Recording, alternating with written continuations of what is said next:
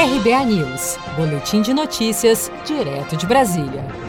Brasil registra mais de 59 mil óbitos e passa de 1 milhão e 400 mil casos de Covid-19. O Ministério da Saúde divulgou na noite desta terça-feira, 30 de junho, o balanço oficial brasileiro da pandemia do novo coronavírus, com 1.280 registros de novas mortes e 33.846 novos casos confirmados nas últimas 24 horas. Esta é a quinta semana consecutiva em que o Brasil ultrapassa o patamar de 1,2 mil novos registros de mortes diárias pela Covid-19. Os picos dos registros têm sido, em geral, às terças-feiras, refletindo o acumulado de casos e óbitos ocorridos no final de semana e processados, em sua maioria, nas segundas-feiras. Em entrevista à CBN, o virologista especialista em coronavírus da USP, Eurico de Arruda Neto, faz um alerta para o surgimento de novas doenças e sobre um possível novo vírus descoberto em suínos na China, com um grande potencial pandêmico.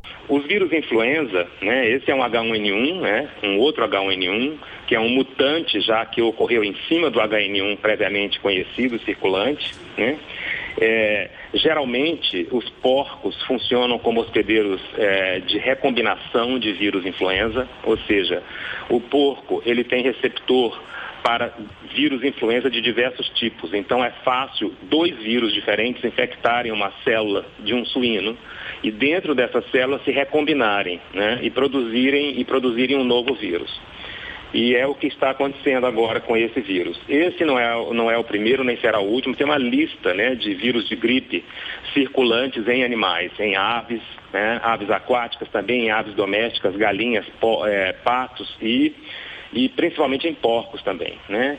E alguns desses vírus têm potencial de transmissão para o homem por quê? Porque eles guardam a capacidade não só de infectar a célula humana, mas, é, pior ainda, Alguns deles têm a capacidade de infectar a célula humana e passar a ser transmitido entre seres humanos, de pessoa para pessoa. O mundo já conta com 10 milhões e 400 mil casos confirmados e mais de 509 mil mortes pelo novo coronavírus.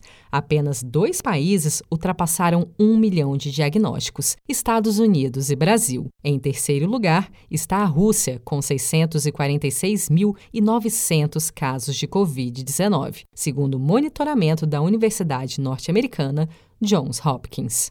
Se você quer começar a investir de um jeito fácil e sem riscos, faça uma poupança no Sicredi.